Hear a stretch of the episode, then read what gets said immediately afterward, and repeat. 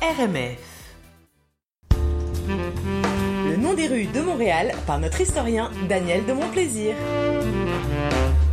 Alors salut Daniel. Salut. Nous allons parler donc de quelle rue aujourd'hui? De quel Alors, personnage qui a marqué ouais. Comme vous l'avez déjà un petit peu annoncé, il s'agit d'un Daniel.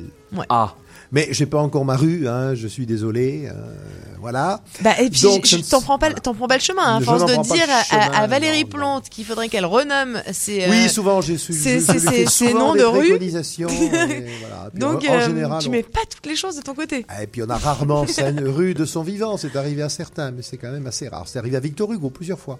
Par exemple, oui, donc je vais vous parler d'un Daniel, qui n'est pas Daniel de mon plaisir, mais il a son parc, il a sa rue, il a une école, il a un centre scolaire également, c'est Daniel Johnson.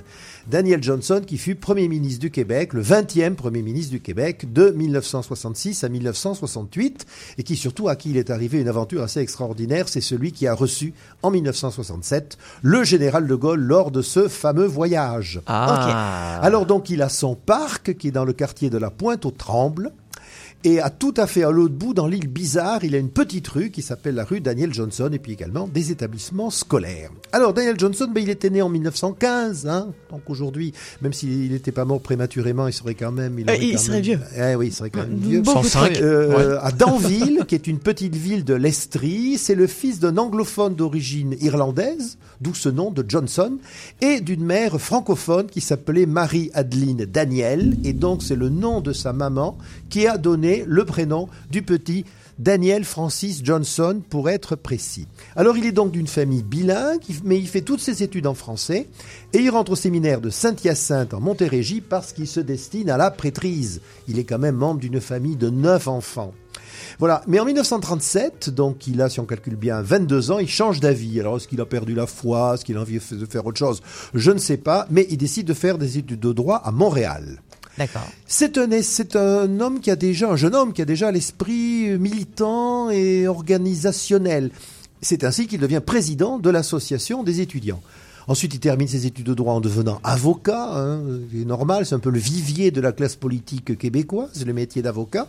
Et il se met en association avec un cabinet d'affaires qui marche fort bien d'ailleurs. Et un de ses associés, qui s'appelle Jonathan Robinson, est député déjà de Brome à l'Assemblée du, Québec. Et il encourage Daniel à prendre une circonscription. Euh, Et donc Daniel profite d'une élection partielle en 1946, un député qui meurt, et il devient député de Bagot, aujourd'hui à Montérégie, c'est un comté qui n'existe plus, sous l'étiquette du parti qui s'appelait à l'époque l'Union nationale. L'Union nationale est un parti plutôt conservateur hein, euh, à l'époque et qui est resté au pouvoir au Québec sans interruption de 1944 à 1960. C'est ce qu'on a appelé l'ère de Maurice Duplessis.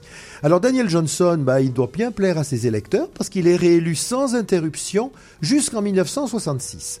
En 1953, il vit un drame euh, dans des conditions un petit peu spéciales. Sa femme est assassinée par son amant, non pas l'amant de Daniel, mais l'amant de, sa L'amant de sa femme, parce que l'amant ne, euh, qu'elle ne voulait pas quitter son mari.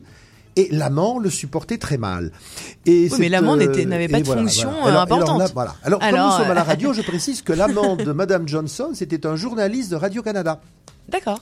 Alors Johnson, lui, veut démissionner parce que ça fait vraiment scandale en 1953, mais Maurice Duplessis refuse sa démission et Maurice Duplessis, qui est un homme très autoritaire, parvient à un peu étouffer l'affaire dans les journaux. Bon, donc ça ne nuit pas à la carrière de Daniel Johnson, qui en 1958 devient, vous allez voir, c'est très important, ministre des Ressources hydrauliques du Québec. Et oui, c'est donc à lui que nous devons en grande partie ce remarquablement, ce remarquable équipement hydroélectrique qui fait justement l'orgueil du Québec. En On, 1961, on lui doit pas les lacs. Voilà. J'ai eu peur que tu me dises on lui doit les lacs. là, on Là, lui doit là, ni je- les lacs ni les rivières, mais on lui doit les barrages. Et en 1961, il devient chef de l'Union nationale, mais alors à ce moment-là, il est dans l'opposition car ce sont les libéraux de Jean Lesage qui ont gagné les élections. En 1964, il fait un voyage en France et qui rencontre-t-il Le général de Gaulle?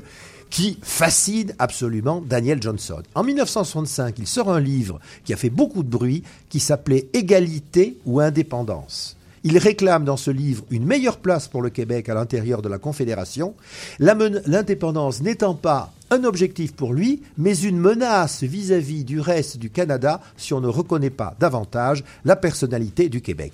En 1966, il a le bonheur de gagner les élections, un peu par surprise, hein, c'était pas l'Union nationale qu'on attendait, avec le slogan Québec d'abord, et il devient Premier ministre. En 1967, donc je l'ai dit, mais c'est le grand moment de sa vie, il reçoit le général de Gaulle et son vivre le Québec libre. Euh, de Gaulle, dans son discours de Montréal, parle d'ailleurs de son ami Johnson. C'était rare hein, que le général de Gaulle qualifie quelqu'un d'un ami. Et se tournant, mais hors micro, vers Maurice Couve de Murville, son ministre des Affaires étrangères, parlant de Johnson, de Gaulle dit celui-là, il aurait mérité de s'appeler la fleur. voilà. En 1968, donc voilà, il ne semble pas avoir eu beaucoup d'influence euh, dans le coup d'éclat du général de Gaulle, mais en tout cas, lui, pour sa propre politique, il est assez satisfait euh, de ce qu'a fait le général de Gaulle. L'année d'après, il va visiter le chantier du barrage Manic 5, qui est sur la côte nord du Québec, qui existe toujours, c'est même le plus grand barrage du monde, selon la technique des voûtes multiples. Alors, on m'en demandait pas davantage oh, sur la bah technique. La technique des voûtes multiples, c'est une technique de barrage hydroélectrique. Pourtant, on aimerait vraiment en savoir plus. Voilà, alors qui paraît-il est assez difficile, à maîtriser, euh, mais il est, il est à visiter ce, voyage, ce barrage. Hein. Il est vraiment très très impressionnant. Et alors, alors qu'il visite le chantier du barrage, ce brave Diane Johnson, eh ben, il est victime d'une crise cardiaque le 26 septembre 1968, dont il meurt sur le chantier. Ah, Et le chantier est achevé en 1969, un an après, et le barrage, depuis, porte le nom. Là aussi, voilà, il y a un barrage, Daniel Johnson.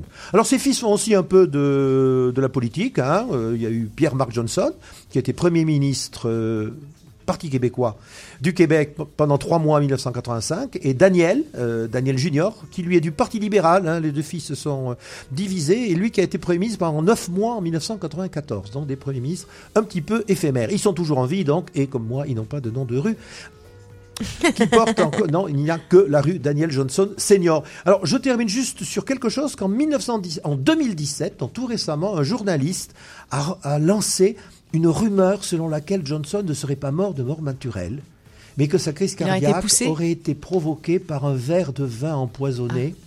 Comme Johnson a eu sa crise euh, cardiaque le matin, je vois mal, je le vois mal prenant un verre de vin au petit déjeuner. Donc c'était un verre de vin qu'il aurait pris la veille au soir et qui aurait été empoisonné pour provoquer une crise cardiaque. Ça me paraît hautement peu probable, d'autant qu'il avait déjà eu un accident cardiaque en 1965. Donc la thèse de l'assassinat est hautement peu probable, mais certains complotistes s'amusent à la faire courir alors. Ok. Voilà. Ok. Écoute, merci beaucoup. C'était Les Noms des rues de Montréal par Daniel de Mon Plaisir.